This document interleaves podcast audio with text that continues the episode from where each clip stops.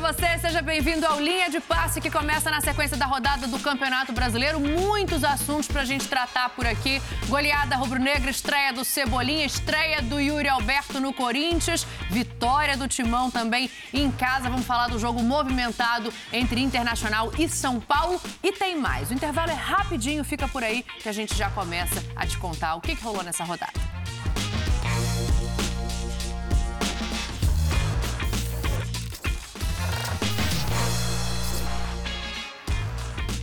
Agora sim, vamos lá. Muita coisa para passar limpo por aqui. A primeira rodada em que os reforços agora dessa janela puderam jogar no Campeonato Brasileiro. Em alguns times isso aconteceu.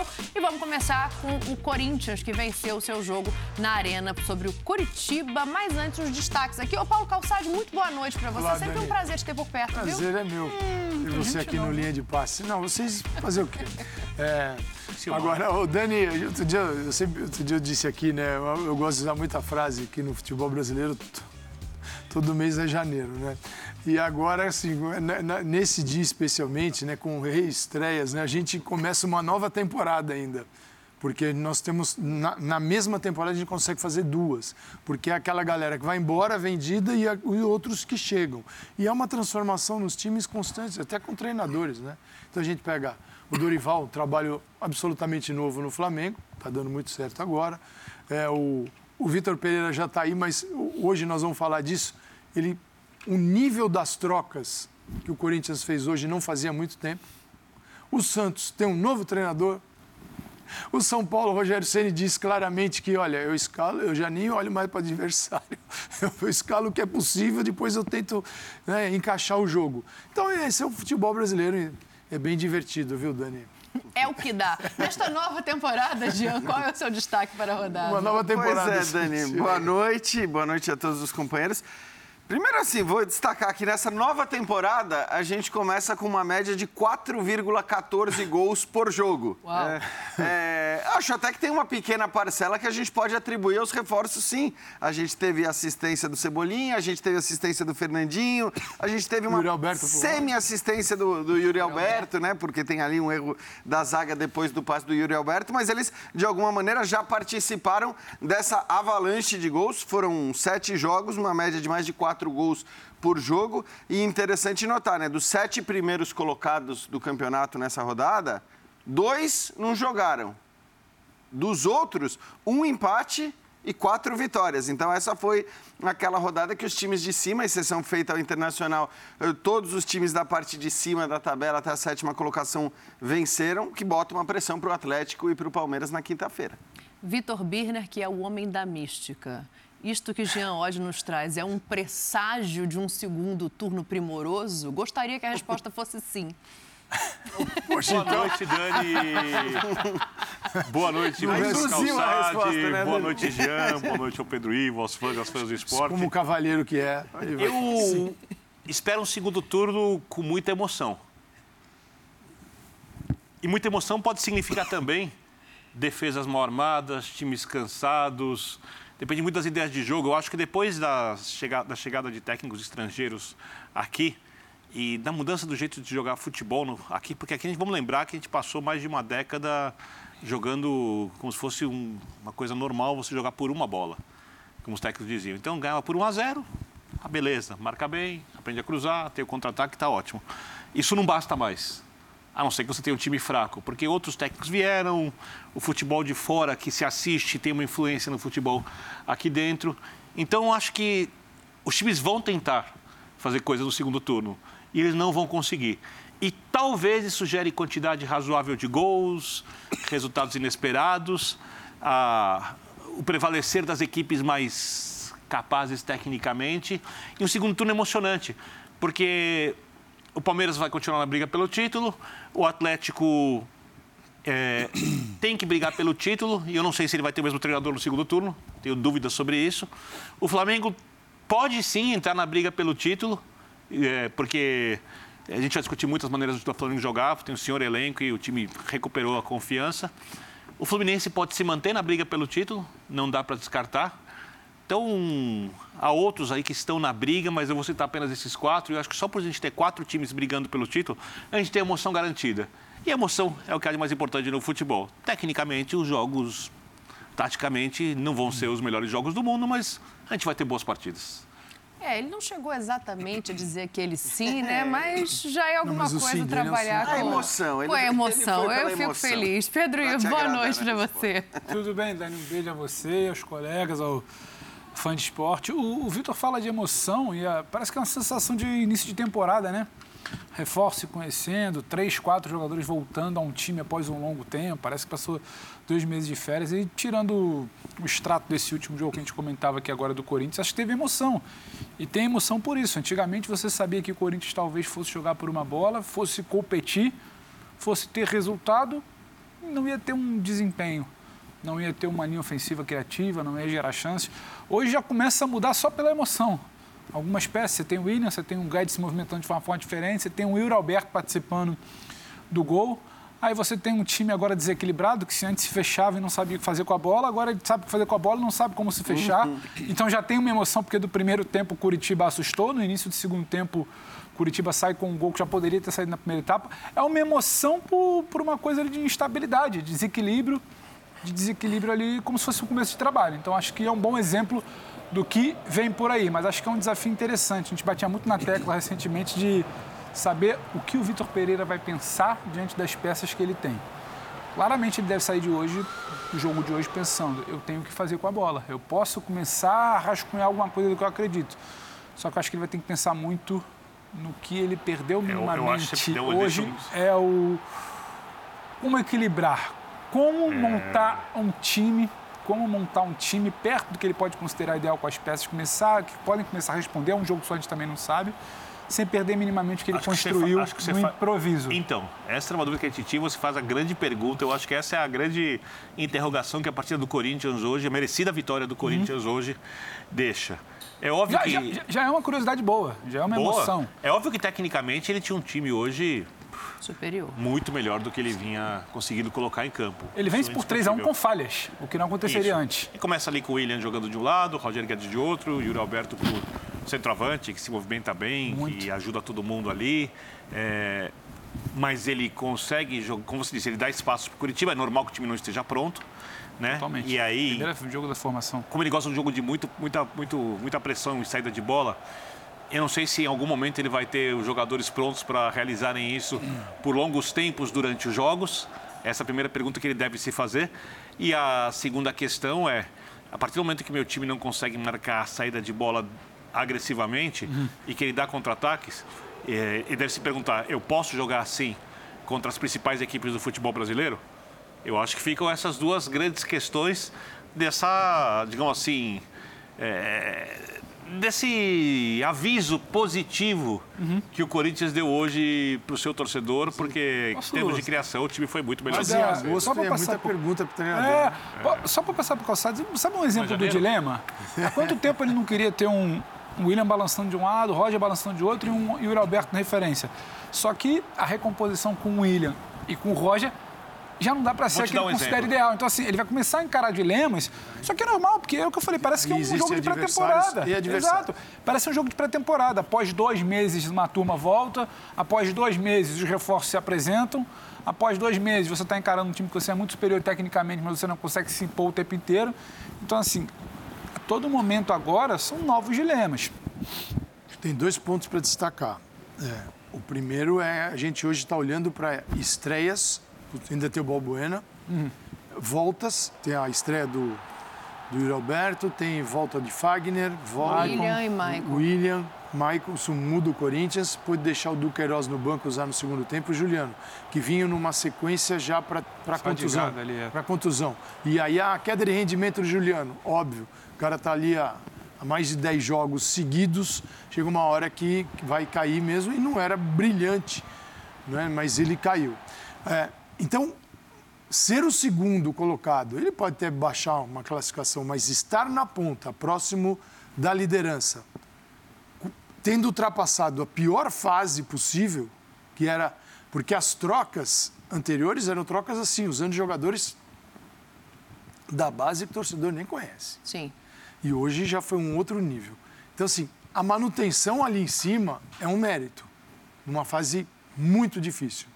Isso é um. É, e a classificação na Copa do Brasil e ainda a eliminação do Boca na Libertadores. Isso é um mérito hum, é inegável. E o outro ponto é a estreia do Yuri Alberto. O Corinthians contratou um centroavante para fazer gols, mas ele não marcou hoje. Mas você já olha o que ele é capaz de fazer no ataque, de fazer os jogadores de funcionar. Bola para o William, é, como disse o Gê, uma semi-assistência ali para o Roger Guedes, mas é um atacante que, quando, quando precisa, ele sai, ele reinicia a jogada e ele vai para a finalização, Arrasta. ele melhora o jogo do Roger, melhora o jogo do, do, do William. Então, a perspectiva é excelente. O Corinthians sabia o jogador que estava contratando, o Inter queria muito a volta, mas é um grande jogador. Então isso pode melhorar muito o Corinthians. E projeção para o futuro, a gente pode fazer depois. Mas dependendo do adversário, as beiradas do campo vão, ser, vão ter que ser trabalhadas de outro jeito. Esse é o ponto. Desculpa, Não, nada que é isso, é, Porque eu acho que esse que o, que o professor coloca é interessante para a gente analisar uh, como a gente faz com os outros times. Assim, o Corinthians não vai ser o mesmo em todos os jogos. Hoje é um adversário com nível técnico muito menor, em que ele podia colocar três caras livres não, mas com menos obrigatoriedade de voltar para fazer essa marcação. Quando o adversário for um outro adversário, um outro tipo de adversário, isso não vai acontecer. Acho que o que tem de positivo aí é o fato dele ganhar opções para mexer e montar Quer um exemplo bem objetivo, claro, só para colocar aqui. Quando tiver que enfrentar o Flamengo, do jeito que o Flamengo está jogando hoje, o Rodinei passa muito. E aí você vai colocar o Roger Guedes para. Porque você precisa de todo mundo num trabalho com Guedes, e sem hoje bola. Teve uma hora que ele não em, deu uma pressionada ali e saiu gol. Em Libertadores, qualquer campeonato, mas vamos falar assim, numa, num mata-mata de Libertadores contra o Flamengo, né, você não, não tem essa opção. É, agora eu não vou voltar. É, Agora eu vou deixar seja por característica, né? Nesse caso, porque a gente tinha pouco ali, se esse é o ataque ideal do Corinthians, né? Os três, o Roger Guedes de um lado, o William do outro e o Yuri Alberto centralizado. Eu acho que tecnicamente é. Se você olhar para a qualidade dos jogadores e no dizer. papel é. é. Quais são os três que podem criar mais? São esses três. Eu acho até que no papel e no campo, Dani. O problema é o que você disse. O problema é a capacidade que eles vão ter de recompor. Aí, no caso do Roger Guedes, por uma questão de postura, de, de como ele costuma ser dentro de campo, não é o forte dele mesmo isso. E no caso do William, até por uma incapacidade de fazer isso durante 90 minutos. Então, eu acho que ele foi bem ao escalar esse trio hoje. O Yuri Alberto, como disse, o Calçade é um cara que vai acrescentar, e não só porque o Corinthians passa a ter o centroavante que põe a bola na rede. Passa a ter um cara de referência que sabe jogar, é, que, que, sabe jogar como pivô, que sabe que sabe O jogo não termina ali, ele termina. começa ali. É, exatamente. Ele pode dar prosseguimento para a jogada. Então, esse é para mim sim o melhor ataque do ponto de vista técnico do Corinthians. E para esse tipo de jogo, perfeito. É, ainda mais com um time que veio fechado, embora depois o Coritiba também tenha saído e tenha criado as suas possibilidades. Mas a questão é que com esses três, para você recompor, realmente vai ficar diferente. E, e, aí eu acho que ele vai usar os garotos, os miúdos. E os miúdos vão entrar em ação nesses momentos e um pode começar no banco e entrar depois, né, dos, dos dois ali de beirada. Ele inverteu o William com o Roger Guedes no final do primeiro tempo e no segundo, que era o William na direita, mais aberto. E o Roger se aproximando muito. O Roger vem para dentro, se aproximando do Yuri Alberto. Então, o lado esquerdo ficou um lado que não era assumido pelo, pelo Piton. E o Corinthians, no segundo tempo, aí volta com o William no, no lado esquerdo, uhum. o Roger lá direito, por quê? Porque já tem o Fagner. Então, quando o Roger faz um movimento de, de aproximação e vem para o interior da área, você tem um corredor para o Fagner passar e cruzar. Então, é, e estabelecer essas conexões diante de um possível Corinthians titular, as coisas vão ficar mais fáceis. Mas tudo isso precisa ainda ser trabalhado é, então. em 15 dias, porque daqui a pouco tem semifinal. Então, porque esse, esse time trabalhado, esse time trabalhado inteiro do Corinthians elenco é um elenco para brigar pelo título no atual cenário do futebol brasileiro. Não, mas quem comanda, né? É, eu vou falar, por exemplo, você tem o Fluminense, o elenco do Corinthians é consideravelmente melhor que o do Fluminense, do ponto de vista técnico. Hum. E o treinador do Fluminense é melhor que o Diniz. Mesmo o Diniz fazendo um bom trabalho, o treinador do Corinthians. Né? O treinador do Corinthians, para mim, olha, assim, eu, eu procuro se acertou assim, na mosca ao trazer o Vitor Pereira. Não trouxe qualquer técnico. O trabalho dele, como ele pode realizar, ainda não apareceu. E quem não consegue entender isso não, não consegue mensurar como esse cara é bom, tá? Então, não dá para descartar. É, mas eu penso, você vai ter um jogo em que você precisa recompor com um quarto jogador ali no meio de campo mais. Eu tenho que deixar com mais liberdade à frente o William ou o Roger Guedes? Quem eu escolho? Eu escolho o William, não penso duas vezes. O William é muito mais jogador Mas que aí o Roger, Guedes. Guedes vai estar disposto a fazer esse tipo de jogo com essa então, marcação, essa, essa porque o Alisson tem mais vontade do que ele, entrega mais é, do que ele então, quando se entra. Se você me perguntasse no começo, há, há, um mês, ah, você quer, você ficar, você quer, vão ter todos esses jogadores, você vai ficar no seu elenco com o Roger Guedes ou com o Mantuan? Eu fico com o Mantuan. Não penso duas vezes. Eu também. Fico o Watson? Eu fico o Watson, não penso duas vezes. Porque eu tenho outros jogadores que desequilibram. Agora, é, Hoje era um jogo contra o Curitiba. O time ficou exposto, mas compensava o risco do acréscimo técnico em detrimento da perda de capacidade de recomposição, de segurar um contra-ataque. Se ele puder, por exemplo, ter o Duqueiroz e o Maicon juntos, ele também tem mais força de marcação ali no Sim. meio de campo. Aí depende de descansar esses caras, né? É, até porque ele precisa ter um deles, acho que pelo menos um deles em todos os jogos. Ele, e, e talvez hoje ele tenha começado a, a dosar um pouco alguns jogadores. Talvez hoje, depois de muito tempo, ele passou a ter opções para escolher quem ele joga e quem sabe olhar um pouquinho mais adiante, além do jogo de hoje. Então, eu acho que o Corinthians tem uma temporada promissora. Como disse o professor Calçade, é, se chegou nessas circunstâncias, sem elenco, sem, com vários jogadores dos principais fora até o momento, e agora está vivo em todas as competições, com uma tabela acessível na Copa do Brasil jogando a Libertadores e numa colocação elogiável no Campeonato Brasileiro, você tem que olhar para esse time com carinho. O problema é que, como disse o Calçade, para o treinador, para fazer a ideia de jogo que ele gosta e que ele acha que precisa fazer, hoje é janeiro.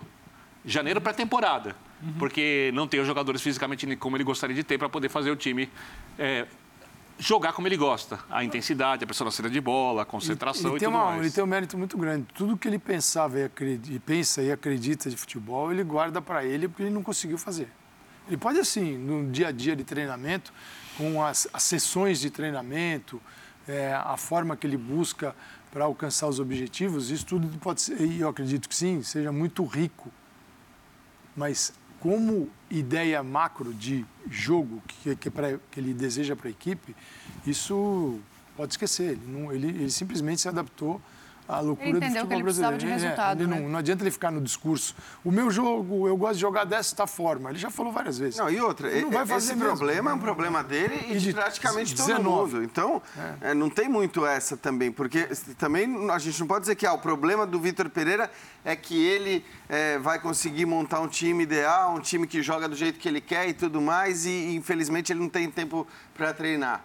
Os outros também não têm tempo para treinar. Se você for pegar os times de cima da tabela, quase todos os times né, é, tem, tem técnicos recentes também tão ou mais recentes até do que o próprio Vitor Pereira. Então, esse é um cenário que, assim, se essa é a desvantagem dele, se a desvantagem dele é o pouco tempo para treinar, é, o pouco tempo para trabalhar, ter chegado recentemente, não é uma desvantagem. A verdade é essa. Até porque ele ganhou reforços, a gente falava ontem aqui, ele ganhou reforços. Só tem um detalhe, Jean, que não, te interromper. Que são os que mais acrescentam ao time. Para você, fazer, né? você fazer o jogo que ele gosta. tudo bem, o tipo de jogo. É uma desvantagem tudo comparado bem. ao Mano Menezes, que gosta de um outro tipo de jogo. Beleza. Que é mais simples de ser executado. Beleza, mas, mais rápido, é mais rápido a equipe. Campo, mas né? ele já demonstrou que ele será pragmático na medida que, que as coisas funcionarem. Perfeito. Ele já mostrou isso. Já... Ele, ele parou depois de três, quatro jogos. O discurso dele, que era muito claro na chegada, né? E que ele tentou durante três ou quatro jogos, ele falou, cara, era, era só... não vai dar. Como o Luiz Castro dar. parou no Botafogo também. É isso. Depois de tomar a pancada do Palmeiras. Era só um cartãozinho de visitas falando assim, a minha identidade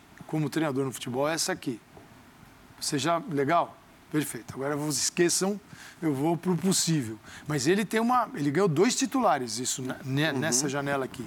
Isso é importante, porque o Balbuena, é titular e o Yuri Alberto é titular. Então, assim, ele ganha dois titulares. Ele não está só repondo o banco de reservas. Esse e, é, e não é que o time titular fosse ruim ou fosse não. fraco, o problema Quando é que o time titular estava encontrado, completamente esfacelado. Quer dizer, ele não tinha os caras. Então, é. É, também tem isso. Ele conseguiu se manter é, lá em cima, na, no Campeonato Brasileiro especificamente, Cara, mesmo não contando com cinco, seis, sete jogadores é a cada rodada e jogadores importantes, né? O, o Calçade coloca o Yuri Alberto como titular. Eu concordo, não sei se alguém tem alguma objeção, acho que é a posição que faltava ali, né? E agora ele chega para suprir. É, é, essa estreia de hoje, assim, claro que ele está chegando, ainda é o tempo de treinar, ainda não teve, eu dizer, ainda não teve, talvez nem tenha, mas está é, se encaixando num time.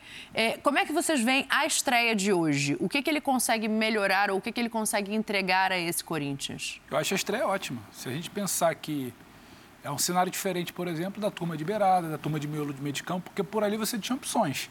Você não tinha o cara inteiro para a temporada, você não tinha talvez uma situação de treino, você não tinha uma composição de estar com as opções de beira de campo, de laterais ou de miolo de meio campo o tempo inteiro. Lá na frente você não tinha opção. Aí o Yuri te dá opção. E o Yuri, sinceramente, é um, é um jogador para mim que se não é toda a situação de regra da FIFA, de guerra, de rompimento de contrato, ele não é exatamente um cara para mercado mais brasileiro. Porque ele tem uma idade muito boa para desenvolvimento. Fez 21, 21 em maio, esse ano. A, a gente está falando de 21 anos, ele é um cara que ele está fazendo uma conexão, uma escala, podemos dizer, no futebol russo, como outros tantos, para crescer e ir para o mercado principal europeu. Em março, corrigido, Pedro. Desculpa. Beleza. Então, assim, ele é um outro jogador. E acho que dá para ver isso hoje, porque sem treinar, sem tempo, ele não está nem na rotação dos companheiros, mas ele consegue se aproximar para jogar de um lado, se aproximar para jogar do outro, pressionar, melhorar a pressão do Corinthians, gerar gol. Ele consegue arrastar a defesa, ele abre espaço para companheiro e ele ainda tem oportunidade de finalizar. E não na melhor situação, para mostrar o potencial dele. Só que o tanto de jogo que ele já te dá num time desentrosado, mas num time que vai começar a mudar sua característica e sem tempo de treino, ele já está muito acima da média. É óbvio que ele já é favorecido, entre aspas, pelo comparativo. Não tinha ninguém, chegou o Yuri Aberto. Mas mais do que isso, o que ele ajuda é, a movimentação do time como um todo, ele, ele, melhora. Se você, se você coloca a lupa, se você coloca a lupa no Yuri Alberto hoje, esquece o resultado, falha em transição defensiva, seu desequilíbrio de hoje, você deu muita chance para o time contra. Você coloca uma lupa no Yuri Alberto, você vê que a movimentação é diferente. É de um outro tipo de jogador. É de um outro tipo de jogador para o cenário brasileiro, inclusive. Ah, mas foi uma meia assistência, mas já é uma participação. Como ele ajuda a construir um jogo que o Corinthians não tinha, a gente sentava aqui uma semana atrás para dizer que o Corinthians não sabia o que fazer com a bola. Entendeu? Então, assim, é um cara muito acima daqui, independente se é pegar ou fez gol, não fez gol, se é meia assistência, se é assistência, eu acho uma estreia ótima pelo que você já consegue enxergar que ele pode te oferecer ali na frente. Sabe que tem uma coisa, ele é tão inteligente que. Lógico que isso não tem a menor lógica do ponto de vista do, do jogo. Tem muito pouca lógica, a não ser que você passe a atuar no contra-ataque. Mas ele consegue ser o centroavante e, em determinado, fazer a recomposição que o Roger Guedes não faz pelo lado eu devo se dedicando a isso, porque ele não vai ter nenhum problema em voltar para acompanhar. Só que não é, você queima, você mata o jogador, você complica a vida dele. Não tem lógica você fazer isso na equipe. Mas ele faz, se precisar. E acho, e acho porque que ele é um até... jogador que, consegue executar várias coisas. O né? rótulo, o rótulo de centroavante, até... o rótulo de centroavante, desculpa já, inclusive, ele é até meio meio raso para o Alberto, porque o centroavante fala, tá faltando nove, tá faltando aquele jogo lá na frente, dentro da área, pisando na área, segurando a bola. O Yuri é muito mais que isso. Yuri, como é que a gente chama? Um 9,5? É um 9,5, 8,5. Como você quer.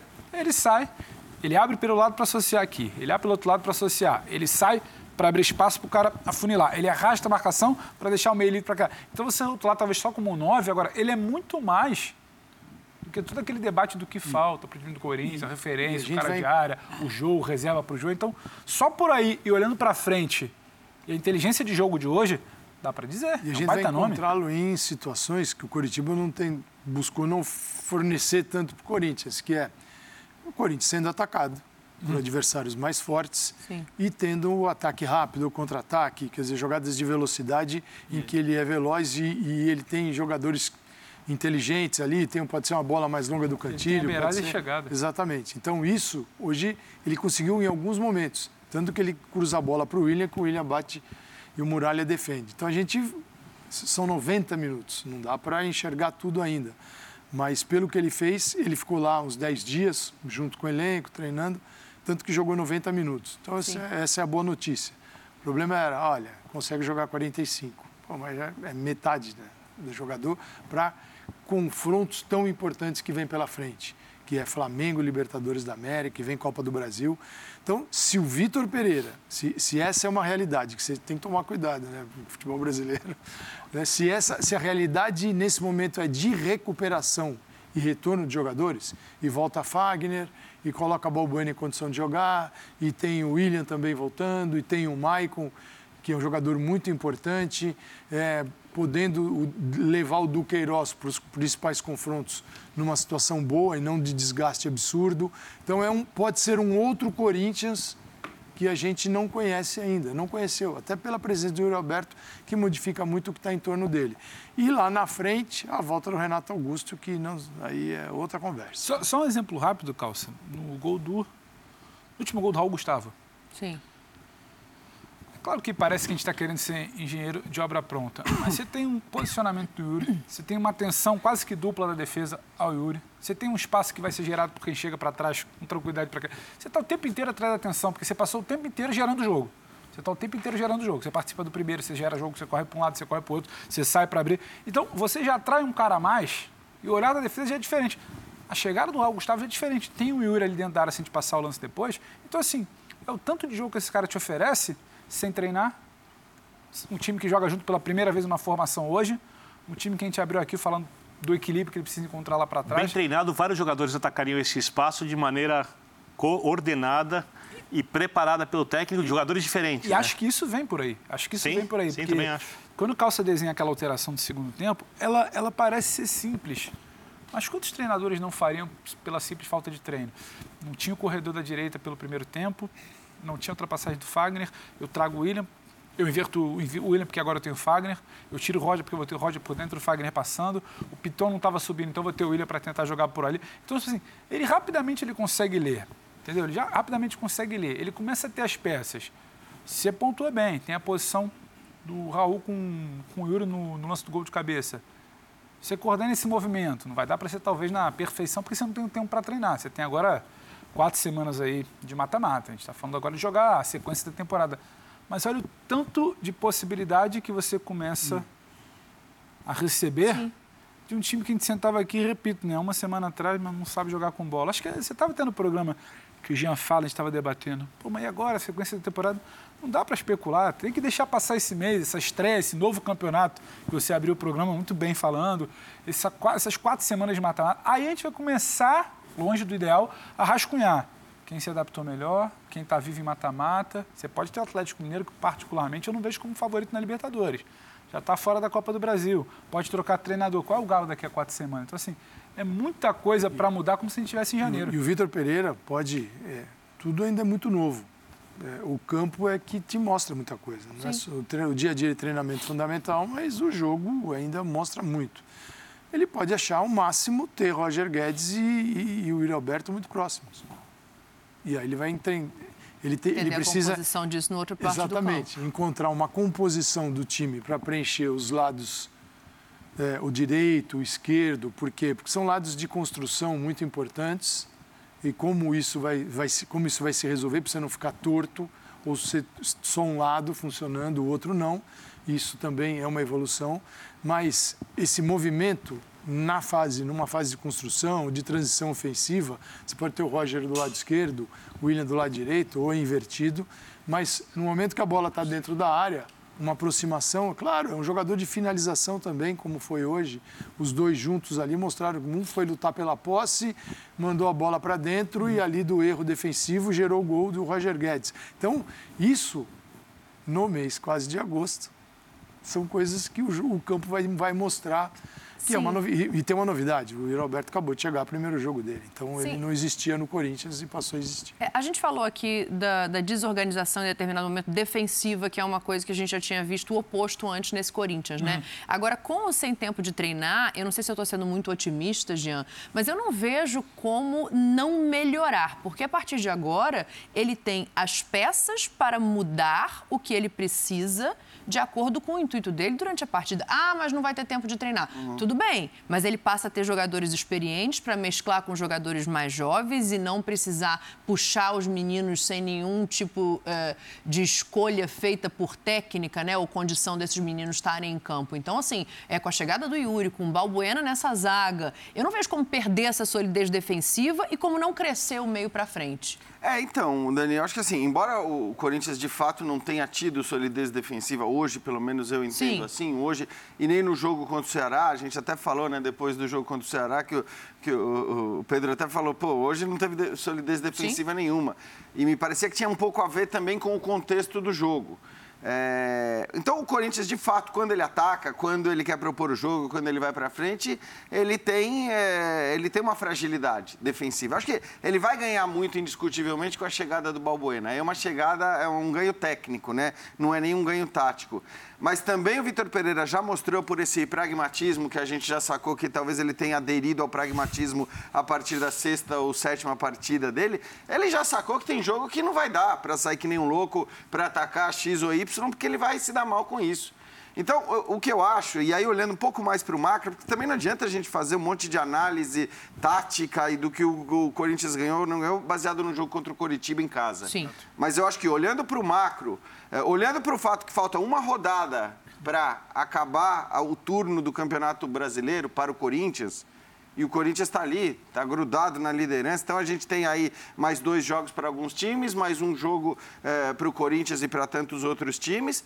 E o fato é que hoje acabou aquele papo de Palmeiras, Flamengo e Atlético. E, e eu confesso que eu até a décima rodada, a décima primeira rodada, continuava acreditando em Palmeiras, Flamengo e Atlético. Como é que está essa prateleira agora? Quantos times podem subir essa prateleira? Ou não sei se os outros desceram, né? Porque está mais nivelado. Está muito mais nivelado. Evidentemente, essa, essa movimentação de mercado ajuda a nivelar, sobretudo quando a gente fala do Corinthians, e, e acho que é meio que unânime que esses dois caras acrescentam ao Corinthians mais do que qualquer outra contratação. E aí você vai falar, ah, o Flamengo contratou o Vidal e o Cebolinha. É verdade, e acho que são melhores até do que os jogadores que o Corinthians contratou. Só que para o Corinthians faz mais diferença receber esses dois do que para o Flamengo. Então, assim. Os o, nomes do Flamengo são é melhores, isso. mas o impacto dos que chegam no Corinthians é, é maior. maior. Então, assim, o Corinthians ganha muito com o mercado, o Fluminense está jogando muito futebol e, e, tem uma, uma agenda mais tranquila, uma tabela mais tranquila é, em relação aos que estão nas três competições. O mesmo vale para o Internacional em relação à agenda, nem tanto em relação ao futebol, mas hoje é um time que vai olhar para o brasileiro como sua prioridade absoluta absoluta, eu acredito, e, e, isso pode fazer uma diferença enquanto os outros estão envolvidos em competições, eh, no caso da Libertadores, mais importantes, embora eu veja elas como muito parecidas. Então, cara, eu não consigo, de, de fato, hoje passou um turno. Não dá mais para a gente querer ficar excluindo os times que estão lá em cima. Mesmo assim, eu acho mais improvável, mas mesmo Atlético Paranaense, entendeu? Os caras que estão ali, passado um turno de campeonato, com essa agenda que a gente tem, com esse calendário que a gente tem, é, e, e não, não, dá para descartar mais, não dá. É, é, querer ter bola de cristal aqui. Que a gente tá descartar não dá. Eu, eu, o quê? Não dá para descartar. Eu, eu faço a média. Cinco... Minha média, sempre para observar o que está acontecendo no, no, na tabela, é aquela média que é dois pontos por jogo.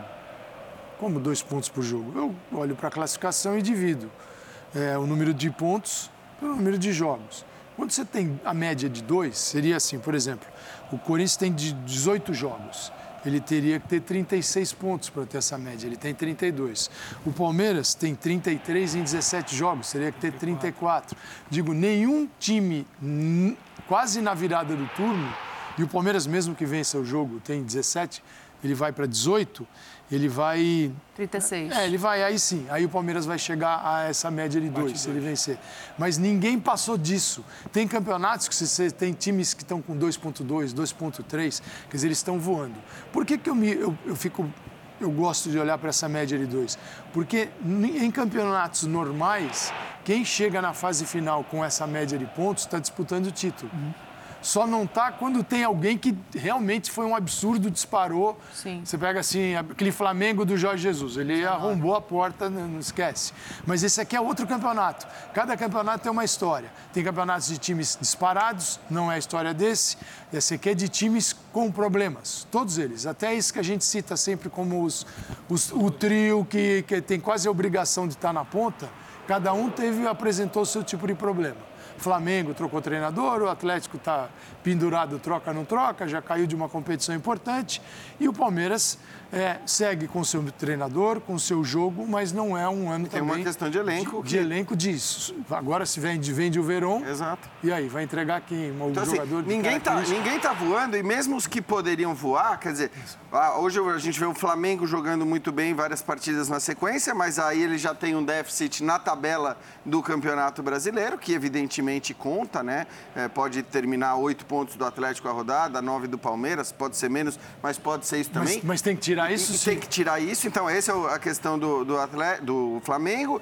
O Atlético, como disse o Birner, a gente nem sabe se o treinador vai ser mantido, tamanha instabilidade que existe, apesar da segunda colocação do campeonato por pontos perdidos.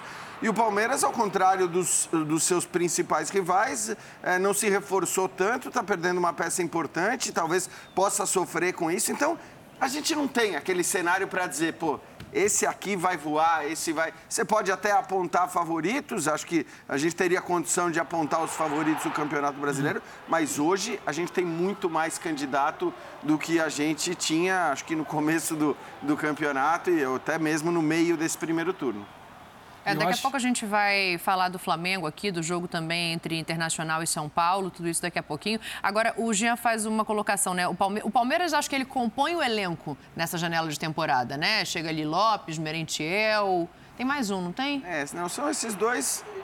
O que com a perda do Verão talvez né, acabe sendo bastante necessário, porque ele era o substituto direto ali de quatro jogadores, né? Exato. Ele vinha sendo titular, Sim. então assim. É... Mas, mas eu acho que é curioso a gente analisar o quanto que esses reforços podem modificar o restante da temporada, né? O Calçade fala ali que é janeiro de novo e como que esse desenho emparelha ainda mais o que a gente está colocando aqui. E aí eu acho que a gente volta para o impacto, impacto do, do reforço. O que é o impacto de um reforço hoje num time como o Palmeiras? Sólido, independente de não jogar o melhor futebol do último mês, se não é a melhor fase das últimas semanas. O impacto hoje para você, você ter um impacto no Palmeiras, você escala o Palmeiras ideal, né? Não tem um ideal dali para frente, porque sempre pode mudar. Para você virar e falar, tá chegando um cara aqui para fazer impacto, você vai tirar o Danilo, você vai tirar o Zé, você vai tirar o Veiga, vai tirar o... Esse cara é muito difícil de chegar. O que faltava ao Palmeiras, talvez ele ter peça para rodar.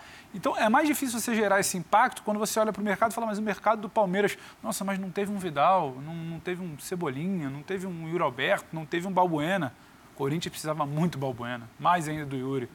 O Flamengo talvez não precisasse tanto do Cebolinha, mas com a lesão do Bruno, precisa muito ainda, talvez, mas, muito mais de um volante, de um lateral. de contratação, né, Pedro? Exato. Então, então, assim, eu acho que é uma questão de repor, da opção. Você tem peça para girar lá na frente, porque você começou também a dar sinais de que seus homens de frente podem estar é, um pouco mais fadigados. Sim. Todo mundo está... A gente brincou aqui, né, que está começando janeiro agora o começo, o janeiro de verdade do Palmeiras foi muito intenso, o ápice físico dele veio muito rápido, agora ele tenta oscilar, entender para que lado ele vai caminhar no restante da temporada. Então, assim, eu acho que o mercado do Palmeiras não dá para a gente querer sentar naquela aquela análise. Quem contratou melhor? Não, o Palmeiras foi quem contratou pior. Então, a sequência da temporada, olha lá. Não, não, não, não, não. E o contratar é o impacto melhor... e o que precisa. Exatamente, o contratar. É, é, esse é o problema da gente sempre trabalhar com a lista. Tudo no papel é. e nada no campo. Uhum. Quem contratou melhor, quem contratou pior é o campo. Porque você ainda não sabe o impacto desses do, caras. caras Mas é que eu acho só, Calçade, que quando o Corinthians faz as contratações que fez, é, para esse momento da temporada, uma coisa é você contratar o cara olhando para frente. E aí você tem razão, o Palmeiras faz muito isso. Contrata jogadores que não são um perfilzinho a, ali. a grande estrela para chegar, tomar camisa e levar Quando você vê o cara. Tal. Mas para você contratar nessa janela de meio de ano, Evidentemente, você tem uma margem de erro muito menor ao contratar caras como o Balbuena e o Yuri Alberto, que podem sim dar errado. Claro que pode, todo mundo Porque pode dar errado. jogador está mudando de país é e tem que se adaptar. Exatamente. Então, acho que assim, esse é um ponto. Mas também é evidente, Dani, que quando a gente quer fazer previsões, né, e, e tentar imaginar o que vai ser da temporada, e, e se a gente fosse falar só no Campeonato Brasileiro para brincar com os algoritmos de, sabe, de Google e tal. Uhum. Esse algoritmo de favoritismo para Campeonato Brasileiro, ele leva em consideração uma porrada de coisas. Então, assim, tem esse fator das novidades que chegam para cada time é um fator. Você tem o elenco que os times já têm, você tem a bola que os times já jogam, você tem a tabela de classificação naquele Sim. momento. Então é difícil, né, fazer. É muita coisa. Você tem a, a, a, agenda que os times vão ter, porque alguns vão ter agendas mais complicadas. Então e é muito não. difícil querer é. prever, né? Um treinador que mais conversa deixa, do que deixa, Desculpa, daqui a pouco eu devolvo a palavra para vocês. Só porque o Felipe Almeida, né, o Vitor não estava à beira do campo hoje, estava suspenso, mas o Felipe Almeida está começando a falar lá na arena. A gente vai dar um pulinho lá para saber qual a percepção da equipe, da comissão técnica sobre esse jogo. Relativamente ao Yuri. O Yuri, vocês conhecem bem o, o Yuri, é provavelmente bem melhor do que nós. É, o Yuri é, é, aquilo que vocês viram. É, a nossa intenção não era que ele fizesse os 90 minutos, logicamente, porque está, está a chegar, mas lá está, uh, o desenvolvimento do jogo não nos permitiu uh, geri-lo mas ele demonstrou uma excelente capacidade física e mesmo não tendo uma, eh, muito tempo com a equipa, já demonstrou a espaços uh, um bom relacionamento com, com, com, os nossos meias, com, o William, com, o, uh, com os, os, extremos, com o William e com os nossos meias também. E, portanto, acho que fez também uma boa estreia, mas, mas não queria individualizar muito. Acho que a equipa tentou, demonstrou um espírito de, de, de, de, crença enorme e é isso que nós, que nós valorizamos. Felipe, boa noite. É, além da estreia do Yuri Alberto, né, com a estreia do Yuri Alberto, tem ali uma mudança de demanda em relação ao Roger Guedes. Né? O Roger Guedes deixa de ser o único centroavante, a única referência do Corinthians no ataque. Queria te perguntar o que, é que a comissão técnica planejou para o Roger Guedes no jogo de hoje, quais funções e qual pode ser a participação dele nesse jogo de combinações de troca de passes do Corinthians quando o Corinthians tem uma outra referência no ataque, como foi hoje o Yuri Alberto? Obrigado. Se vocês estiverem e tiveram atentos durante o jogo, o, Roger é um, é um, é um atacante bastante móvel e, portanto, e nós não o podemos prender. E, portanto, e ele, ele apareceu na esquerda, apareceu no meio, apareceu na direita e, e é isto um bocadinho que o Vitor também já vos explicou, que nós pretendemos, apesar agora de termos o Yuri, que acaba por ser um, um elemento um bocado mais fixo, embora ele também é um elemento de apoio, é um elemento que procura a profundidade, uh, forte no, no, nos duelos, portanto, uh, vai, vai, é um acrescento de qualidade que nos trouxe. E o Roger, acho que também fez um belíssimo jogo, uh, sacrificou-se também pela equipa, porque jogar no meio tem determinadas funções, jogando nos corredores tem outras e ele teve que ajudar a defender no corredor quando, quando foi preciso e tentou, fez um gol e, portanto, uh, acho que o caminho é este, é procurar ir ao encontro das qualidades deles e, e com o tempo acho que, acho que uh, uh, ir, o entrosamento entre eles ainda vai ser melhor. Boa noite, Felipe. Arthur Santos do UOL. É, eu queria insistir um pouquinho nessa questão tática também. A gente é, não vinha vendo o Corinthians jogar com esse modelo, né? São três atacantes bem móveis assim no ataque e três meio-campistas de bom combate, assim. Queria saber se esse é o norte que a gente pode esperar para o Corinthians daqui para frente. Assim, não, não, não, mudou muito agora. Nós sabemos que dependendo das características deles, é, ou, ou melhor, olhando às características deles, nós, nós temos que aproveitar isso. E, portanto, todos eles são móveis e temos gente de fora, quer o Gustavo também que entrou, o Watson que também entrou, são, são jogadores que gostam de, de móveis rápidos e, portanto, acho que o caminho é por aí. O Vitor também já o disse. Portanto, eh, mas vai depender também sempre de jogo para jogo. Em função do jogo, eh, iremos adotar a melhor estratégia mas sempre indo ao encontro das características deles. Isso é, é, é inquestionável. Aí, ó, eu acho que o pessoal fica vendo linha de passe antes de ir para a coletiva. Uma boa estreia vai depender de jogo a jogo, o que vai ser necessário em campo. Só, então, só falar uma coisinha, Dani, porque assim, é impressionante, eu fico impressionado como os assistentes desses treinadores portugueses, o mesmo vale para o assistente do Abel, não, não só porque eles falam bem, mas como eles têm autonomia para falar, quer dizer, como, ele, como ele fala dizendo que ah, o jogador joga dessa maneira, então a gente vai usar desse jeito e do outro, quer dizer, eles sabem o que estão falando. Hoje você está aí como treinador, então fale como treinador. Exatamente, não é aquela coisa de não, isso você precisa ver com o professor, porque... Né? Eles trabalham juntos, né? É, não para o outro. Ele sabe que a resposta que ele está dando tem o aval, evidentemente, do chefe dele, mas técnica, é uma turma toda muito capacitada. Estão em sintonia no trabalho. O Vitor já falou isso. Todos da comissão dele são treinadores. Todos. Formados. E, e, então, você bate nessa técnica, todos. eu lembro. A licença que cada um tem, é. a formação de mais todos, são todos treinadores. Então, é, eles viram a mesma rotação, né? Então, é. Não tem muito o que a gente vê, eu entendo o que a gente fala, porque parece que muitas vezes, como o auxiliar senta ali, tem uma série de componentes aqui. Ele não pode querer aparecer demais, ele não tem que falar certas é, coisas, porque parece pode ser que ele vai por obrigação, né, Exato. Para cumprir um protocolo que é obrigatório Se nas puder ser rápido, então, mas só para a gente encerrar, Calça, vou só colocar os números do jogo, aí você Boa. encerra, porque Boa. a gente vai falar também da vitória do Flamengo, do empate entre Internacional e São Paulo, mas coloca para a gente os números, por favor. Um...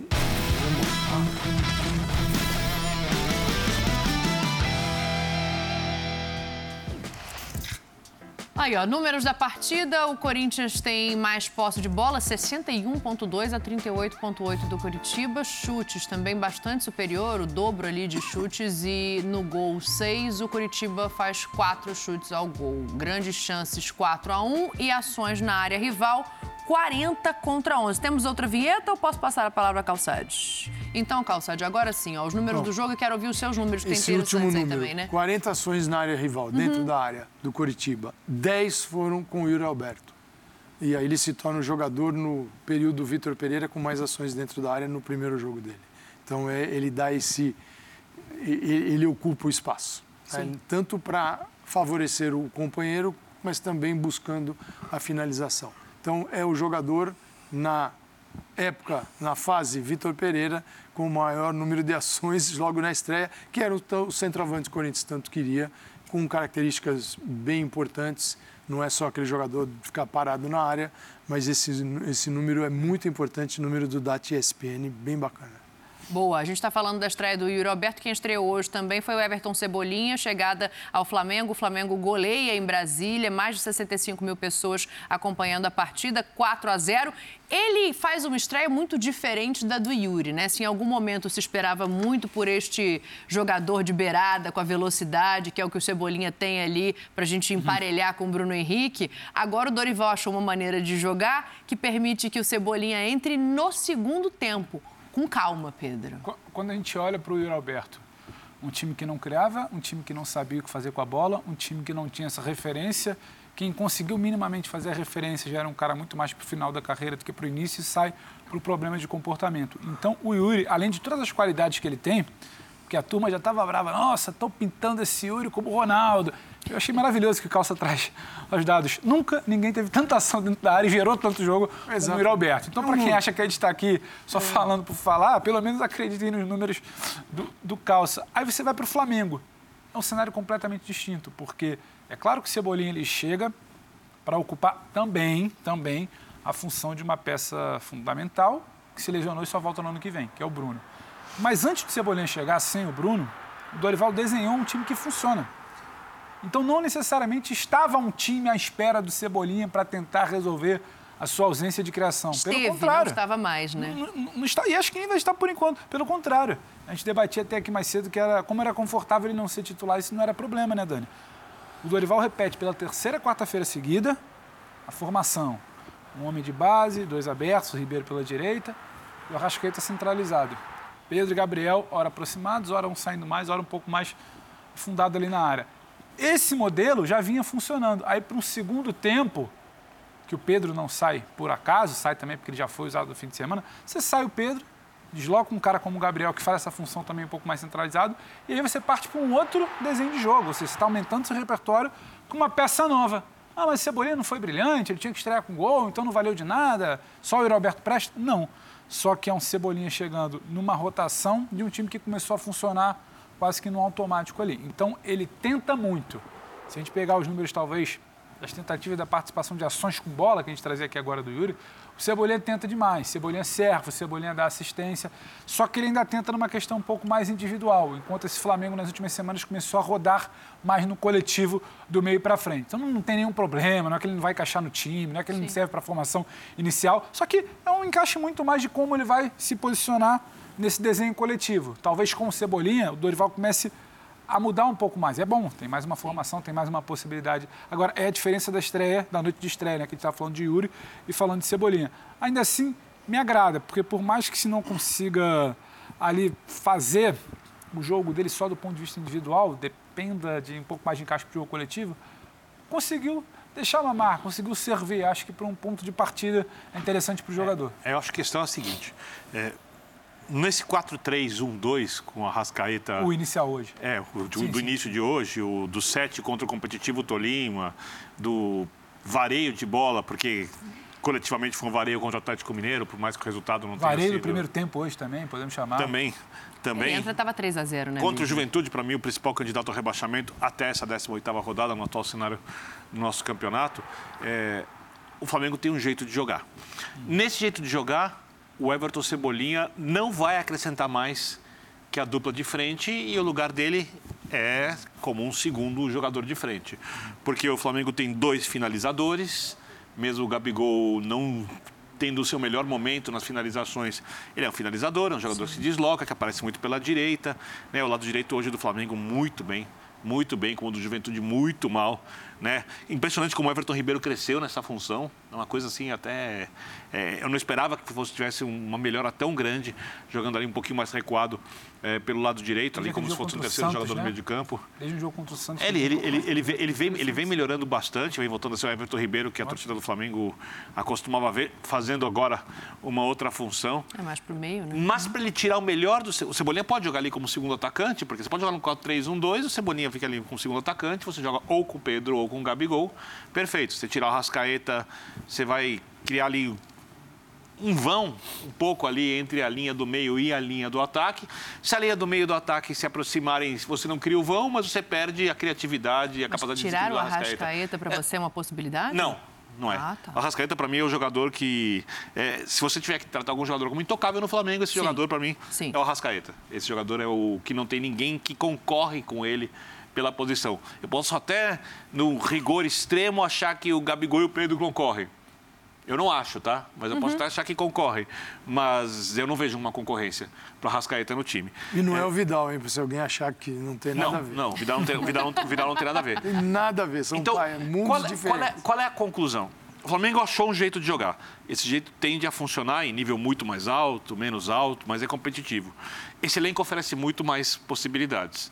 É, segundo o professor Calçade, nós estamos em janeiro. Para o Dorival, nós estamos em janeiro mesmo, porque ele deveria uhum. ter agora um outro modelo, ele precisa ter um outro modelo para tirar o melhor do Cebolinha. Um modelo que seja capaz não só de tirar o melhor do Cebolinha, como, em alguns momentos, se esse sistema não funcionar, quando o jogador não estiver bem, ou quando for mais adaptável uma outra ideia de jogo ao que faz o adversário, poder jogar no outro modelo, que vai fazer do Cebolinha um jogador mais eficaz do que será jogando como segundo atacante. Porque hoje, repito, você coloca o Cebolinha e tira ou Gabigol ou Pedro, você não vai acrescentar ao Flamengo nada, praticamente, a não ser que você queira um jogo pela esquerda, tem o lateral direito fraco ali do outro lado, um dos outros dois jogadores estão jogando mal. Essa dupla hoje se encaixa nesse sistema de jogo com perfeição. Para você usar o Cebolinha, você precisa ter uma outra ideia de jogo. E o treinador precisa de tempo para fazer isso, então por isso hoje o Cebolinha, é, bem ou mal, é muito mais opção do que um jogador titular. Cebolinha era uma contratação, um desejo, no momento de crise do Flamengo. E a ameaça de perder o Bruno, né? Exatamente. De crise, de chegada de um treinador, de uma crise que não se resolvia, técnica, dentro do campo, de como ajustar essa equipe. E então que fazia todo sentido. E não que diante do Flamengo de hoje, o Everton Cebolinha se tornasse um jogador descartável da contratação dele. Não, não contratar o Cebolinha, não, nada disso. É, é que talvez o... não valha fazer uma mudança agora, sem poder, tempo, para encaixá-lo, né? ele tem poder de mercado, ele tem ação no mercado, ele pode trazer jogadores desse nível, como o Vidal, que o Vidal pode se encaixar facilmente nesse meio de campo, tem três jogadores, e aí encontra o Rascaeta. Né? Então isso ele pode encontrar facilmente. Já o Everton Cebolinha, ele tem que este Flamengo que alcançou o sucesso e a palavra perigosa no mundo do futebol, né? Mas tudo bem. Que encaixou, para colocar o Everton Cebolinha, precisa desencaixar. Porque, Sim.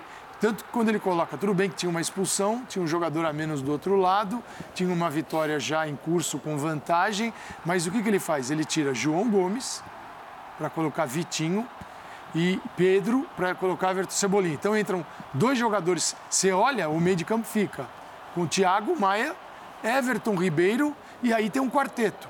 E o Everton Ribeiro é o quinto desse, na verdade, é um quinteto. Mas por circunstâncias, placar favorável, adversário dominado e com placar desfavorável. Mas o Cebolinha vai ser muito útil. Mas em momentos que o lado esquerdo precisa ser redefinido. Estava olhando aqui, ainda com a ajuda do Data ESPN novamente, que nos ajuda demais. Esses mesmos jogadores têm três escalações iguais do Flamengo, sim, com esse do meio campo para frente. Tolima, 7 a 1 o Atlético Mineiro, jogo de hoje, placares enormes. E se olha os corredores das construções, que era importante, a gente estava olhando desde o começo do jogo. Por quê? Porque você tem um lado esquerdo que tem pouca ação, por um lado direito que aparece mais. E o Flamengo, como traz muito jogador para dentro, a gente está de olho o quê? Para ver como o Flamengo vai resolver o problema nas beiradas. E ali tem assistência de Gabigol, tem Everton Ribeiro usando ali, tem passagem de Rodinei. Esse lado direito é muito rico.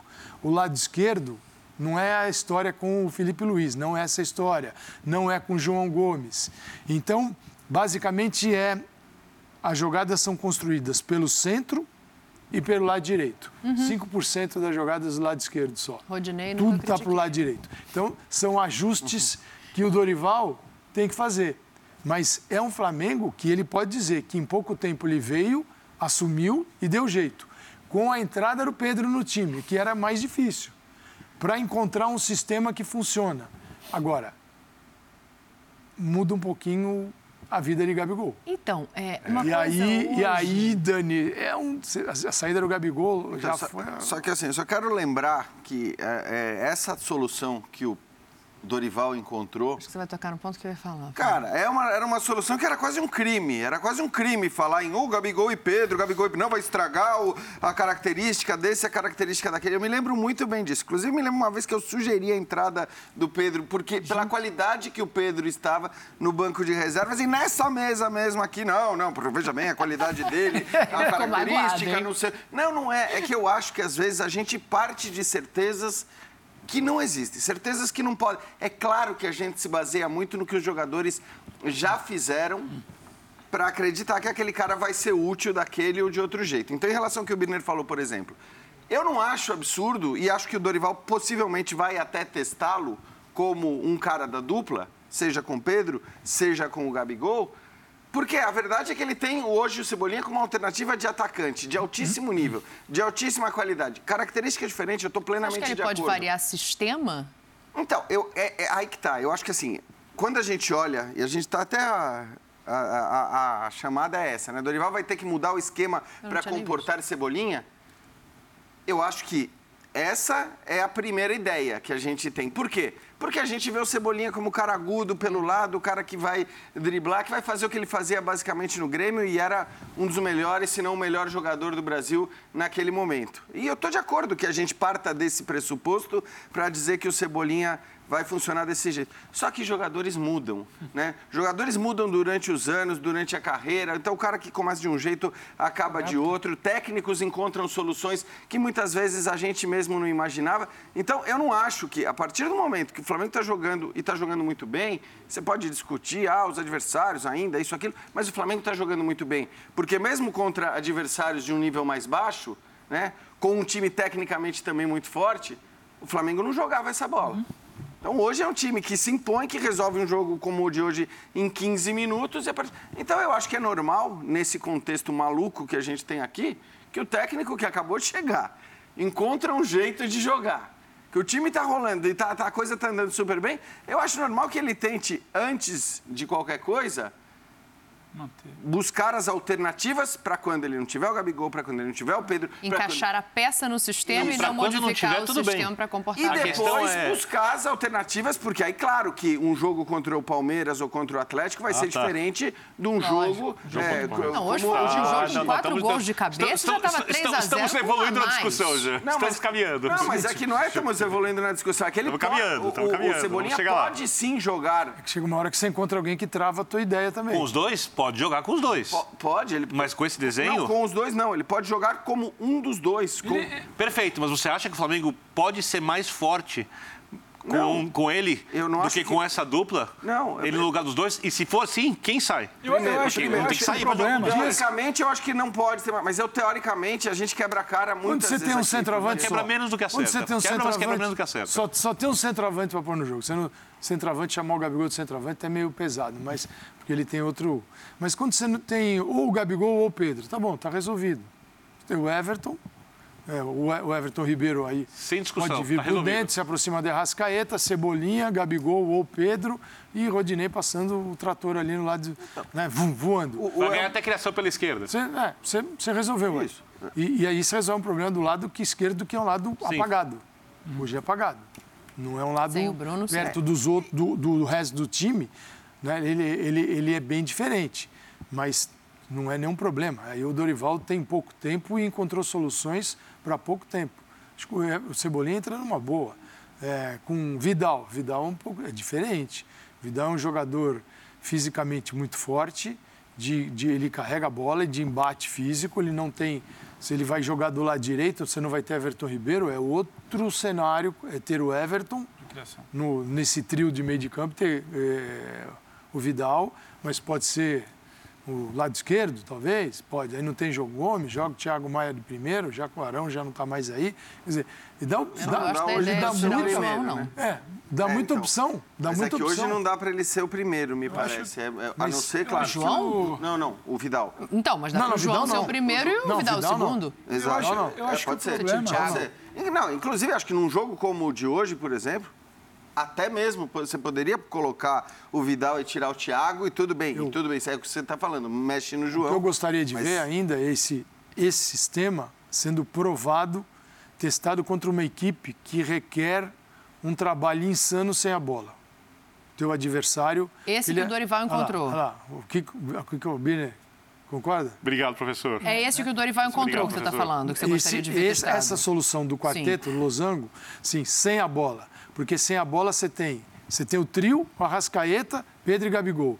Eu preciso de Arrascaeta, de Pedro, pelo menos, ou de Gabigol, de- e- ou de todos, dependendo do adversário. Um e o outro pelo menos que te chegando. exige, porque é o seguinte, senão você volta com três Sim. e esses três vão ficar assim, né, de um lado para o outro, no meio de campo, e seu, seu adversário pode te quebrar aí. E os Mas esse é um problema que foi colocado desde o começo, quando, Sim. quando essa escalação passou a ser a É escalação. porque tem uma coisa que é muito cruel com o Flamengo. Flamengo e muito positiva. É, por que é cruel e positiva ao mesmo tempo? Porque o Flamengo demorou um século para achar um jeito do time jogar de maneira competitiva e capaz de fazer com que algumas das valências dos seus jogadores prevalecessem. É esse 4-3-1-2, três jogos seguidos, três partidas de nível muito alto. Só uma perguntinha, o Flamengo achou ou ele foi levado a achar por causa da lição? da Isso do isso é irrelevante. Não, não, é porque eu acho que Isso é isso é relevante. uma Aí, aí é conversa. mérito, aí é o mérito, Mérito Não, não, não, técnico. do não, treinador. mas eu acho que tem um mérito que isso Mérito condicionou treinador. também. a Tudo bem, tudo bem, tudo bem. Agora, tem uma questão. Quando você olha o potencial dos jogadores, as características dos jogadores e o que esse time pode produzir, é, em tese, Hum. é uma teoria. Prática, às vezes, contraria a teoria. Essa não é a maneira ideal de jogar. Só que agora você não pode mexer também. Exato. A não ser numa situação muito específica, porque você demorou tanto tempo para achar um jeito de jogar, o time voou três partidas, você não vai mexer você na tem quarta. jogo a cada três dias? Eu, eu acho... Que, que não dá. é- Por que, que eu falo do, do Bruno, Vitor? É... Finalizou? Não, pode ser. Não, vai lá, vai Pode... Não é porque eu falo do Bruno, porque eu, eu acho que tem uma situação muito específica. O Bruno, não é que foi sem querer, caiu ali e o Dorival não teve mérito. O Bruno, o Bruno teve mérito. Só que assim, o Dorival teve mérito. Na ausência do Bruno, ele encaixa. Há quanto tempo a gente acha que toda, toda a escalação do Flamengo começava pelo Gabriel e pelo Bruno pela esquerda, por isso você não sabia onde encaixar o Pedro. Falta aquele papo do Jean. E acho que hoje tem, tem um outro problema, que é o que você falou. Está funcionando, você não tem como mudar a formação. Eu acho que um problema que também Mas existe pode funcionar evolu- uma não, não, maneira? é evolu- Pode, isso Pode aí- isso aí muito, pode funcionar até Não, melhor. Estou falando é o é, ponto. é a tal maneira de tirar os dois vejo. Você tem um outro problema, entre aspas. O Everton, por tanto tempo questionado, que há um mês atrás alguém poderia virar Pois é. achar como descartável. Um de o que Everton hoje é figura central. já, o Everton hoje é figura central. Então, assim, não é só porque senão era muito fácil. Você desenhava o meio-campo com tripé, o Dorival desenha o meio-campo com tripé, você abriu o Cebolinha, trazia o Gabriel para cá e botava o Pedro lá na frente. Só que esse tripé não teria o Everton, que seria um quarto elemento. Né? Rascaeta, dois volantes, o primeiro homem, o Vidal ali. E você tem o Everton. Então, assim, são problemas, situações que ele conseguiu é, resolver então... de momento. Quando você fala, não é a formação ideal. Concordo. Se não acomoda todo mundo, acho que é matemática. Você não, não vai acomodar todo mundo. ideal para você tirar o uhum. melhor dos jogadores mais técnicos do Flamengo e ainda poder tentar fazer uma recomposição, um sistema de marcação que se recoloque para defender, pra defender uma bola com mais facilidade. Só que está funcionando. Então, aí ficam duas perguntas. Primeira, é, time que está ganhando se mexe. segunda, esquema tático, ideia de jogo que está ganhando se mexe. Porque são dilemas. adversário. São dilemas, porque o professor Calçado falou. E se pega, por exemplo. Quando mudar o adversário, um eu acho. Palmeiras, é. então, inspirado, intenso, bem exige treinado, mais. que vai exigir mais. Vai, Você vai, precisa de mais gente para marcar. Vai fazer. Quem volta? Então, Aqui. aí você precisa repensar as vai peças, se não volta nenhum dos pelo, três. pelo meio como um, segundo, como, como um volante pelo meio, e segundo aí, jogador de meio de campo. Porque é o seguinte... Não, aí você precisa repensar a peça. E ainda, um desses jogadores de retorno é o Everton Ribeiro. Mas é engraçado, né? E que você impõe a ele também um ele cumpre do lado, do, do, lado do, do, jogador do lado de campo, Rodinei, que marca menos ainda. Então, sim, é... Ah, então o que, que é? Está tá agorando o Flamengo? Não, não é isso. É, é tentar enxergar as possibilidades do Flamengo. O que o Dorival fez, e aí é mérito dele, é o tempo todo, dependendo da, dependendo da formação tática, não dá para jogar Gabigol e Pedro. Uhum. Mas em como, eu, em como eu encontro uma formação que onde os dois Comode. possam jogar, possam jogar e marcar os. Porque você e marcar os gols que o time precisa. E você tem, você olha para o banco, você fala, pô, tô cheio de problema no time e o Pedro está no banco.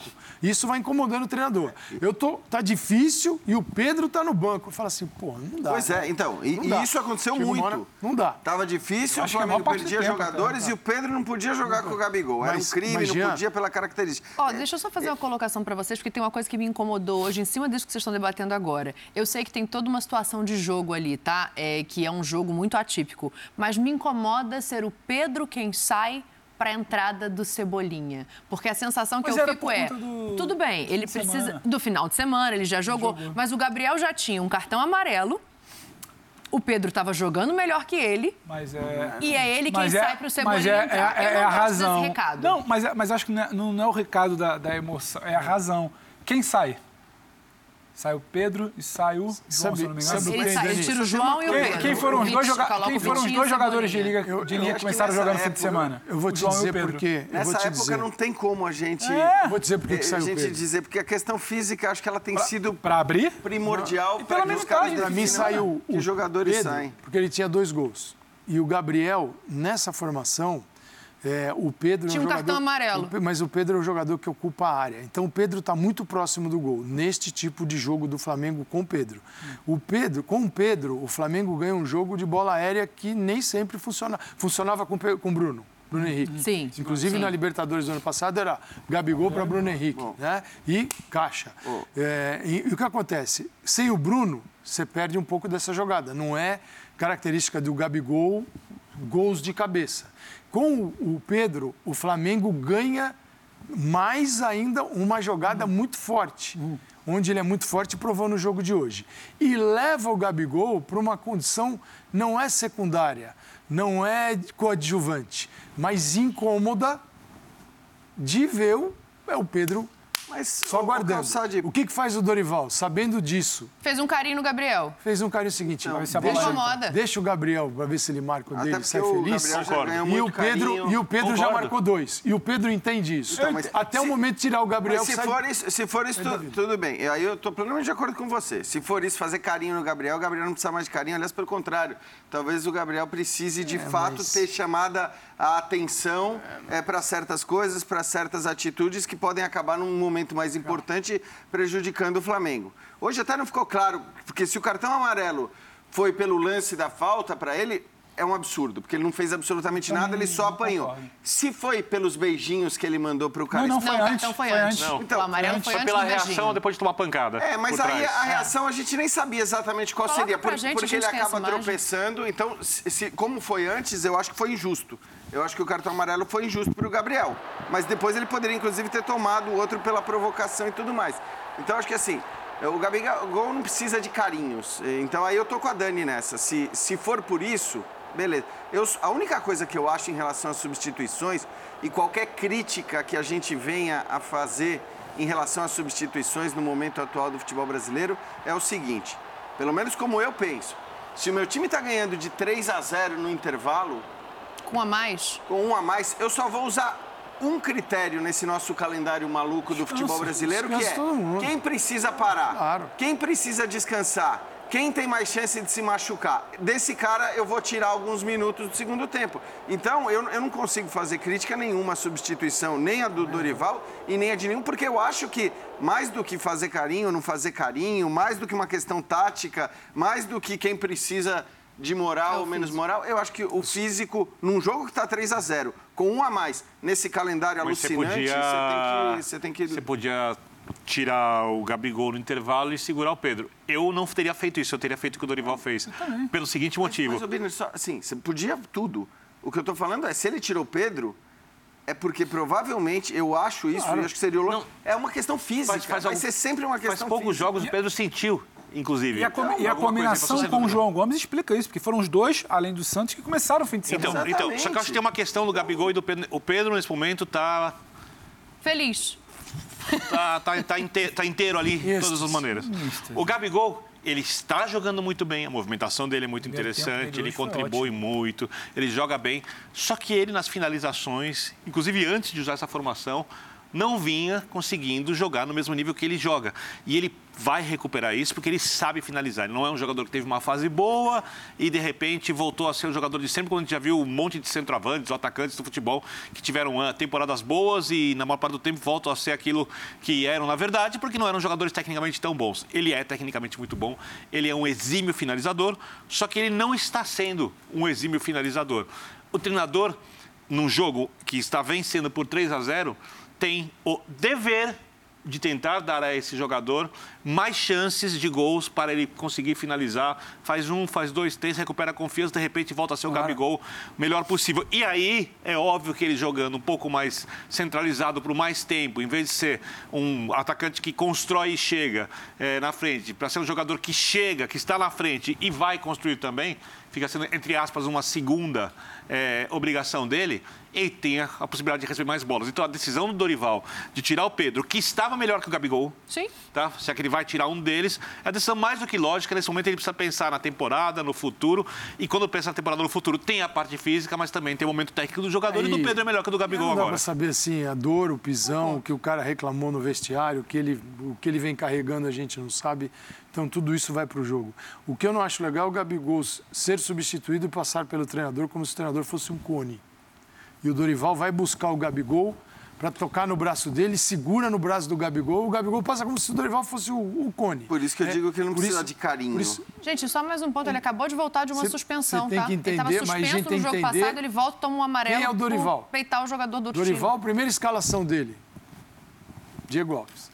Não, Sendo o cara que ele foi nos caras Sabe grandes. o cara que quer? começou a saber aqui, né? o cara que quer. Ribas. É Diego Ribas. Diego Ribas. Sabe ah, o cara vocês que... querem esse, esse time? Vou tá... colocar o que vocês querem. Entendeu? Então ele vocês tá vão ver o que vai acontecer. Ele está ali, ele está ali. No... Não vai é, acontecer. tentando desagradar, ele sabe bem. Agora, é claro que ele cresce. O Dorival que chegou ao Flamengo tinha essa estatura. O Dorival de hoje vai para casa, não cabe na tela, ele está aqui em cima. Então, é, é outra composição interna também.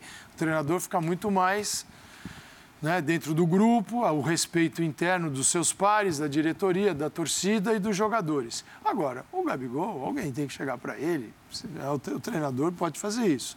Mas eu acho que aí tem que ter alguém mais. Aí é a diretoria. Tem, tem que sair um pouco, tem que ser mais malandragem, tem que ser um pouco mais malandro. Não... Chegar, filhão, vem cá, vamos. Tem mais como. Senta aqui comigo, vem cá, senta aqui, vamos ver a tua saída de campo.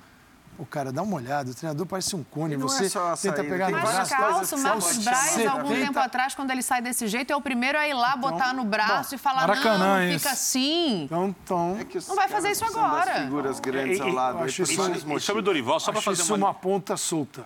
Já, já, já, já, fiz essa lista, vou refazer aqui rapidamente. Rodinei, a maior parte das pessoas contra. Por enquanto, Nossa, com exceção a um jogo, não é contra, tá jogando bem. contra não. O, é, o, o Matheusinho está no banco. É o Ala, o Ala Rodinei. O Ala Léo, Léo Pereira. criticado. Felipe Luiz, não tem condição, tem que jogar Ayrton Lucas. Estou falando as coisas que diziam. Everton ah. Ribeiro recuado para compor um trio de meio de campo. Ninguém pensava. Gabigol e Pedro juntos. Ninguém pensava. O sistema de jogo, eu, por exemplo, não pensava. Quase ninguém pensava. Tudo isso é dedo do técnico. Sim. Sim.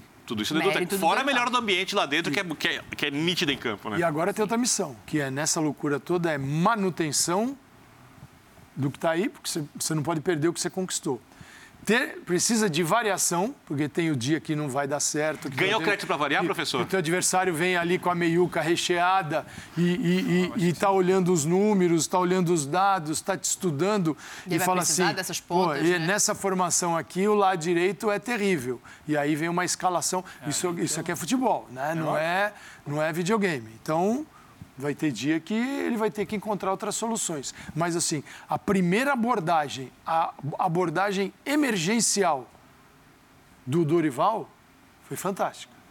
Isso é a emergência. Chegou o quê? Treinador demitido, rua e ele resolveu a parada. Ele Sim. resolveu. E agora é desenvolver isso. Ter todo mundo feliz, todo mundo. É difícil num grupo tão qualificado, porque a hora que, se, a hora que chegar o Vidal, se o Vidal estiver no campo ou no banco, você vai olhar para o banco e falar, né? Eu preciso fazer minhas cinco alterações todo jogo para deixar todo mundo ali feliz. Acomodado. E é legal, porque é o seguinte, Dani, você vai deixando o time com pulmão para atender as demandas. Você cria times para as é. competições, né? Ele tem Corinthians pela Libertadores que está tentando se resolver. E ele tem que passar pelo Corinthians. O Corinthians tem que passar pelo Flamengo. Sim. Então tem que chegar lá, tanto um quanto o outro, com a melhor formação possível, com a melhor condição física.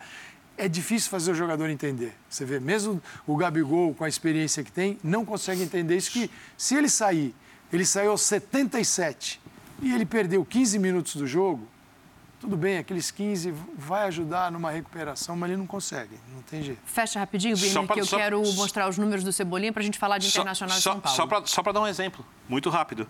Ele pode muito bem jogar num 4-1-4-1, né? com o Thiago Maia sendo um entre os dois quartetos. Pode ser jogar o João Gomes ou o Thiago Maia sendo um entre os dois, entre os dois quartetos, colocar o Vidal e o Arrascaeta por dentro, joga o Cebolinha de um lado, né? escolher o jogador da, do, do outro lado, hoje seria o Everton Ribeiro, Sim. e um dos dois centroavantes.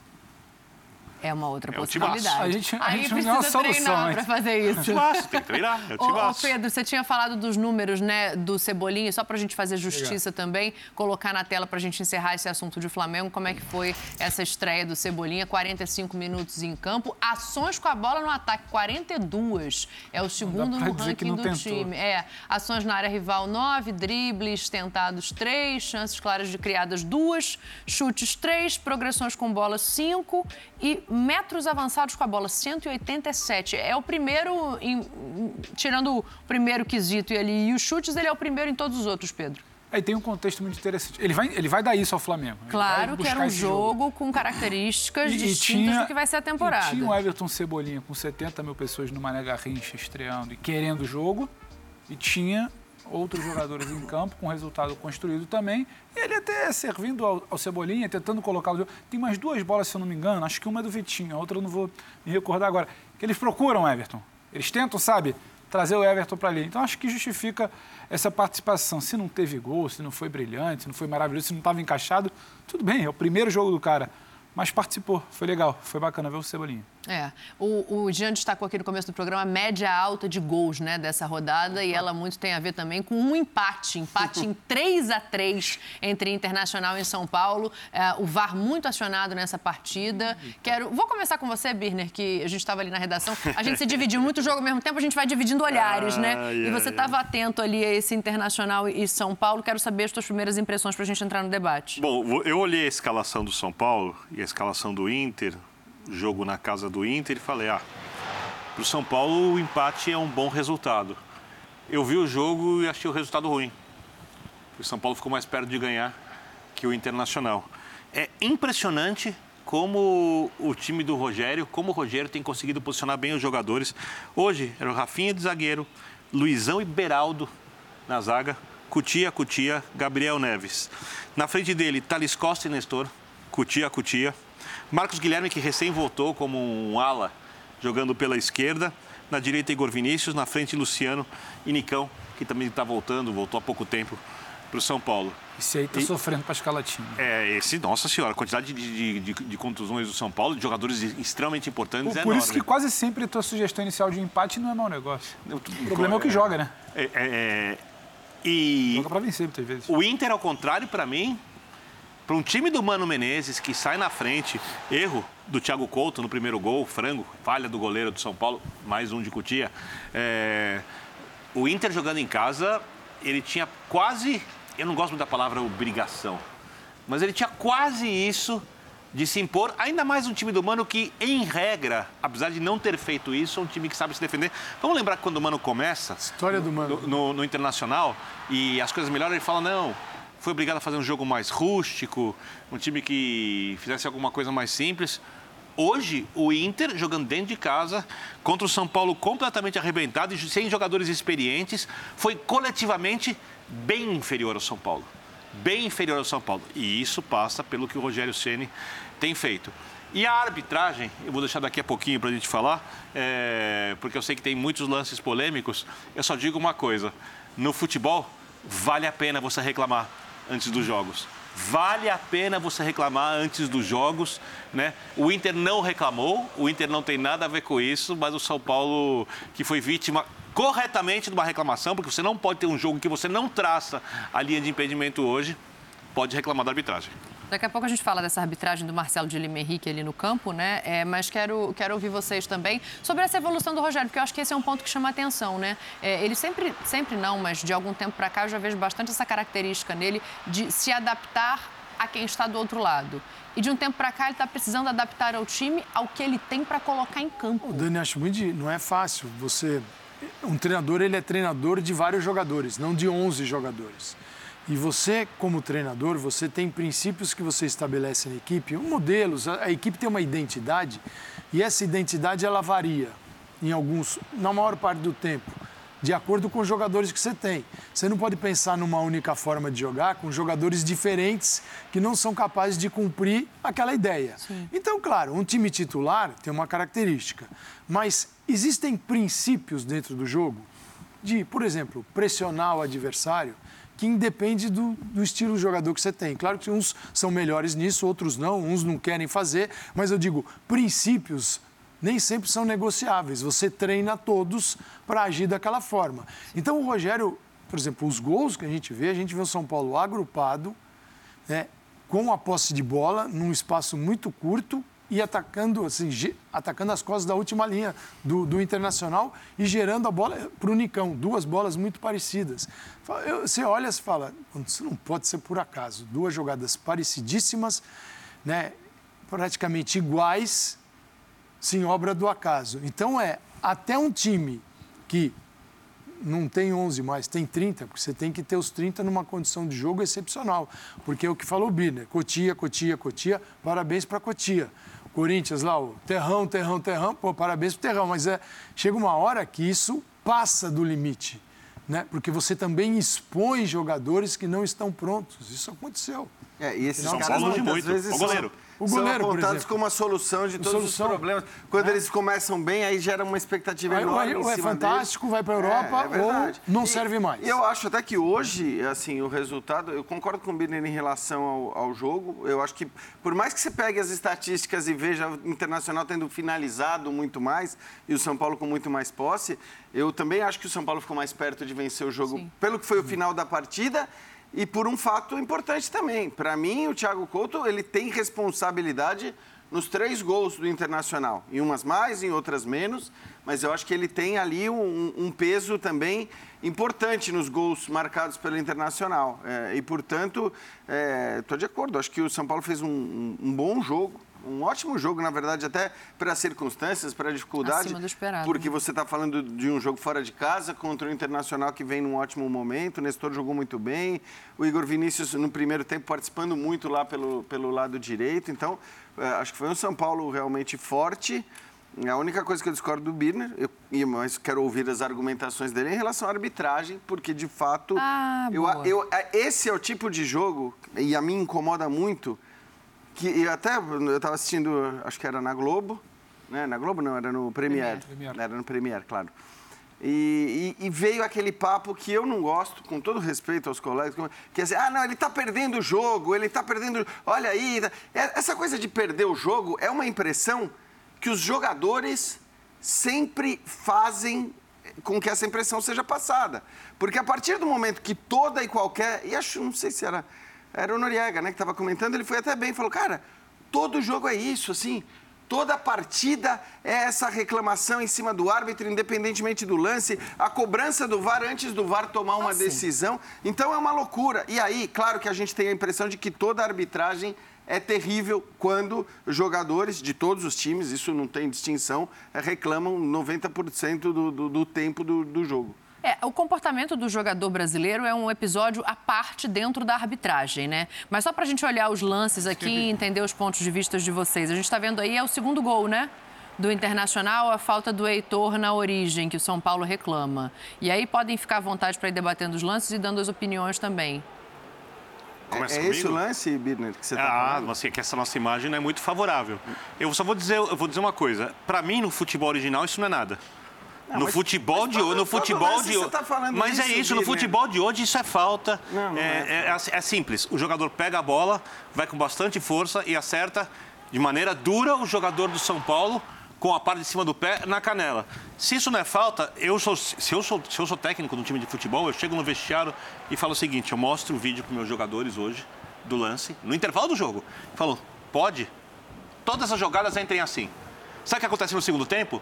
O juiz expulsa metade do, dos jogadores do meu time. Birner, a argumentação, eu vou até citar o Paulo César de Oliveira, porque ele fala, e, e ele fala, a primeira dele, não, é um absurdo, foi falta, foi falta no Luciano, né? Ele diz, ele diz isso. Porque o Luciano é quem pega na bola. Aí o próprio Paulo César de Oliveira percebe que não foi o Luciano quem tocou na bola que o toque na bola é do jogador. Eu não estou entrando no mérito de quem toca na bola. Para mim é a força é, da jogada. Então, mas assim, hoje em dia não pode mais. a argumentação no começo é essa. E eu acho assim, a gente, senão a gente vai querer, cara, VAR entrando ah. em todo lance, em toda jogada. Eu acho o seguinte, ele, o, juiz, o juiz apitou de um, não estou pedindo VAR. O jogador do Internacional é quem toca na bola. E depois ele pega de fato no Luciano, mas ele... Com força, ele, né? Ele pega... É uma entrada, a, tal, a tal da entrada, quantas vezes eu ouvi? Isso não é a falta, força é excessiva, será, a jogada que coloca em risco a saúde do adversário. Eu, tô ouvindo isso há anos. Essa jogada é uma dessas. Então eu acho o seguinte: é, eu gosto mais do futebol que isso pode. Tá? E se isso pode, tá perfeito. Tá perfeito, sem problema nenhum. Acho que está valendo. Acho que está valendo. Perfeito. Se isso pode, tudo bem. Eu só acho o seguinte: o próprio árbitro apita de um jeito o primeiro tempo e de outro o segundo. Eu acho que até a arbitragem dele mudou do primeiro tempo para o segundo. Segundo tempo, eu não questiono a arbitragem dele. Eu até questiono um pouco, quando eu vejo a linha de impedimento traçada num gol do Inter, eu tenho dúvida tá? Olhando a linha de impedimento do gol, que, do gol no lado do Inter. Mas esse tipo de lance no futebol brasileiro, em que você pega a bola primeiro e a segunda você pega o jogador adversário com força, assim, em cheio, eu é, acho eu, que ultimamente eu, não pode mais. Eu, sim, para mim, tanto faz se pega a bola ou não. É, não adianta eu pegar a bola e matar o adversário e falar assim, mas eu peguei a bola primeiro. Mas ele não matou o adversário, não, matou. não foi pra mim, Não, para mim é falta. Isso aí é falta. É, e aí, eu discordo do Bino numa coisa. Assim, o que eu acho que deveria ser o jogo, tudo bem. Não importa. Perfeito. O que importa é o seguinte: existe um, uma. Claro que esse lance não está escrito na regra exatamente. Existe o entendimento daquele momento da regra que tem que ser para todos. E se isso é falta, tem que ser falta para todos. Ah, mas se não, não é, não. Mas eu acho que o futebol ideal não deve ter esse lance. Tanto faz o que eu acho, ou não acho. Porque não, não, adianta, eu não posso. Eu tenho que julgar o seguinte: o árbitro tem uma missão, ele tem parâmetros. Dentro dos parâmetros que ele tem que usar hoje, para mim ele errou. Já subiu então, até a musiquinha, ó, que a gente não, mas isso é aí que tá. Desculpa, a gente que fala tanto da Premier League, isso não é falta nunca na Premier League. Porque o cara não. a bola e a bola vai. Lá não. Lá não é, exato. Não. E acho que é o que a gente. Concordo. A gente prega pra falar assim. Senhores, eu ia falar boa noite, mas é uma da manhã. A gente pode encerrar bom falando dia. bom dia? Boa noite. Você manda aqui, você. Uma boa noite de sono. Boa noite é a frase do Rogério Ceni depois do jogo. Treinei o time titular por 15 minutos. Aí, futebol brasileiro, parabéns. Muito tempo pra você, Rogério. Amanhã, 5 para as 10 da noite. Bons sonhos pra você, então, fã de esporte. Saúde e paz a todos e uma ah. ótima quinta-feira. É isso. Nosso Buda. Obrigado pela companhia. Quem dera. ain't better.